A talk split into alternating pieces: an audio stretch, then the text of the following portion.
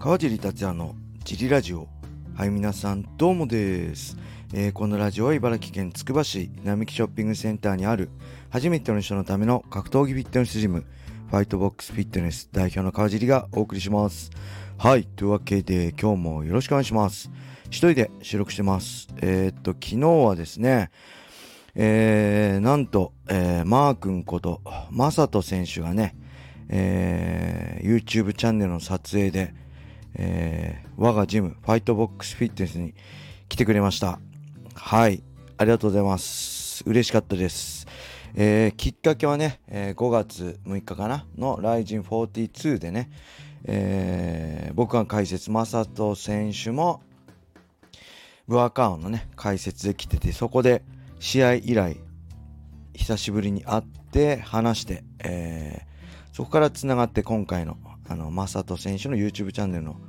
撮影になりました。あのね、内容はまあいろいろフリートークですね。あの、本当台本もほとんどなしで、思うがままに2人が自由に話してる昔話だったりね、今のことだったり、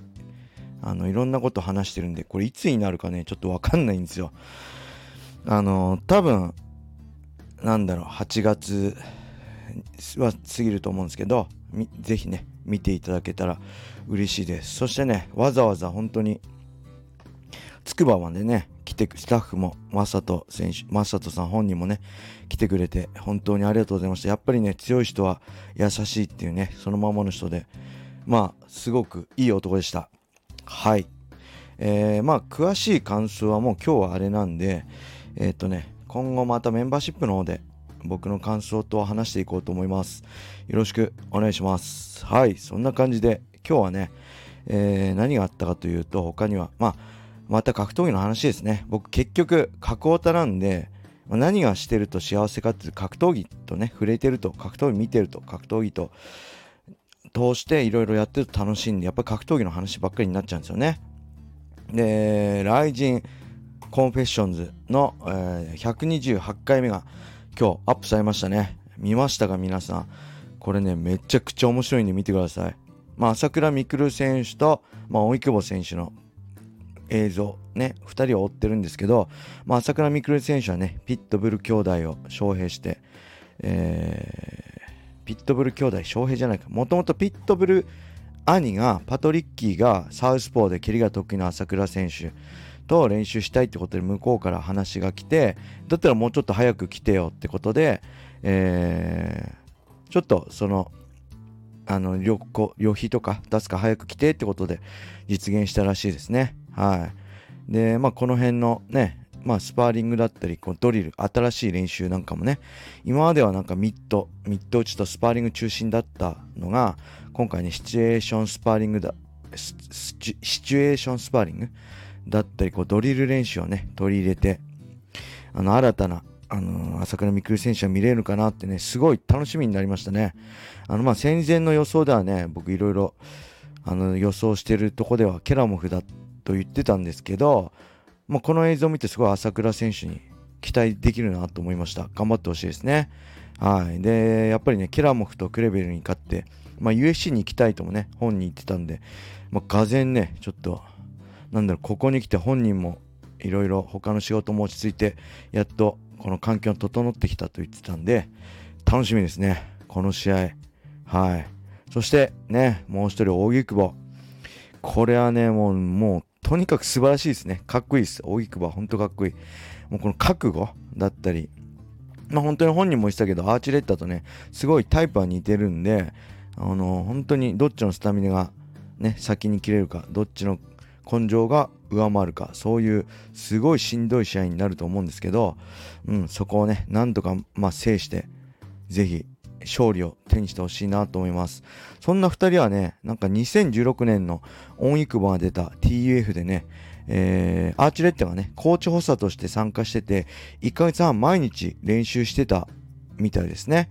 はい。そこから、まあ、7年後、この日本のね、ライジンのリングで、また交わる運命がね来たっていうことはねすごいなんかそれも含めてねなんかすごいストーリー性があるなと思ってより楽しみになりました。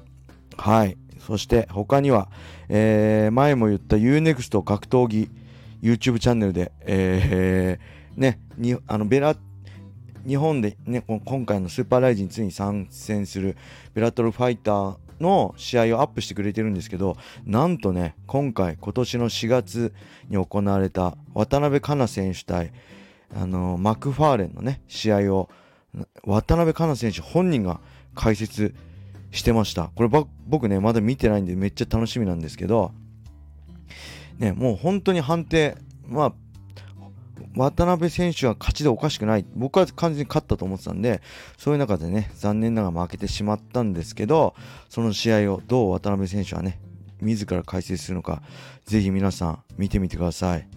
はい。そんな感じで、えっ、ー、と、レターも行きましょう。レターありがとうございます。えー、どこかで話されてたらすいません。アブドゥル・カリコフ戦の試合後のインタビューで、ヤチ VS ミクルの勝った方に対戦表明されていたと思います。個人的にどちらも実現し実現してほしかったですが、川尻さんは当時どちらと戦い戦いたかったですか？また実現するとしたら、それぞれ、それぞれどんな戦法を想定されていたのかも気になります。はい、ありがとうございます。これは言いましたね。えー、まあ、このアリ戦の後、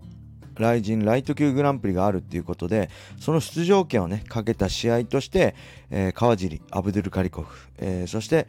ヤッチ VS 朝倉未来が組まれたと思ってたので、えー、その中で、やっぱりね、強豪、僕、とにかくね、誰と戦いたいとかじゃなかったんですよ。何がしたかったかっていうと、やっぱり、ライジンライト級グランプリで優勝したかったので、そのためには、えー、やっぱりね、正直パトリッキーとかね、そういう強いムサイスとかね、強豪選手よりは、まあ、日本人選手と戦いたかったなっていうのは本音です。で、これ多分、当時もインタビューかなんかで言ったんですけど、あの、あれですね、一番弱いやつやりたいからって言ってましたね。ものすごい失礼なこと言ってますけど、2人にとって。あの、まあ、これは僕も当時現役選手であったので、現役選手だったらまあそのぐらい言って許されるし当たり前ですよねそういう相手の夢を潰して自分が生き残ってる世界なんで自分が、えー、ライジンのね、ライト級のベルトを手にするためには、やっぱり、えー、強い相手に勝つのもそうですけど、まずはね、一歩一歩一つ一つ勝つしかないんで、まあそういう意味ではね、日本人の2人の勝った方とやりたいって言ったのが、えー、本当のとこですね。だからどっちと戦いたいとかなかったですね。でもし実現したとしたら、それぞれどんな戦法これはね、まあ当時の僕はま41歳ですよ。ね、この前の北岡選手もそうですけど彼はねもう今43歳ですけどそんなねいろいろ器用に戦法を変えられません。もう愚直に自分のやるべきことをわがままにやりきるだけですね。だからまあアリ・アブドゥル・カリコフ戦も、えー、負けはしましたけどパトリッキー戦も仮に八千選手やあの朝倉未来選手と戦ったとしても僕の戦い方は変わらなかったですね、えー、しっかり重心低く構えてどっしり構えてガード上げてプレッシャーかけて相手をコーナーねロープに押し込んでテイクダウンして抑え込むと。それだけでしたね。当時の僕ができる戦い方は。はい。そしてね、えー、まあこの前のねファンミーティングの控室八千選手と一緒だったんでねいろいろ話したんですけどまあそういえば当時ね同じあれでしたねライト級で戦う可能性もあったんだなってこのレター見て思い出しましたね。で、その前は僕がライジン参戦したからフェザー級で、えー、八千選手もフェザー級だったのかな、当時は。はい。でね、その年のライジンの新年会で会って、えー、なんか僕がちょっと八千君に対して偉そうなこと言った記憶がありましたね。うん。八千選手優しいからそこで突っかかんなかったですけど、僕もだいぶ、あの、現役の時はね、あの同じ階級の選手には失礼なことっていうか、うん、決して仲良くしようとはしてなかったですからね、うん、まあその辺も含めて、まあ、格闘技の楽しさなのかななんて僕は思ってますね。あのー、やっぱりさな、やっぱり仲いいと、ちょっとね、見る方も残念じゃないですか。でも試合終わってその場で、ね、お互いを称え合うのはいいですけど、その後、まあ、あのー、仲いいところ SNS に上げたりしたらさ、まあ、また戦う可能性もあるし僕は1回負けた人には絶対もう1回戦って勝ちたいと思ってましたからね。まあそういう意味でもあんまり当時の僕はあのー、うん、同じファイター同士仲良くするのはちょっとどうなのかなと思ってましたね。今はねもう一ファイターではないんでいろんなたくさんの選手とね仲良くして笑顔で えー、仲良くしたいと思いますのでぜひ皆さんファイターの皆さんよろしくお願いします。はい、そんな感じで今日はこれで終わりにしたいと思います。皆様、良い一日を。またね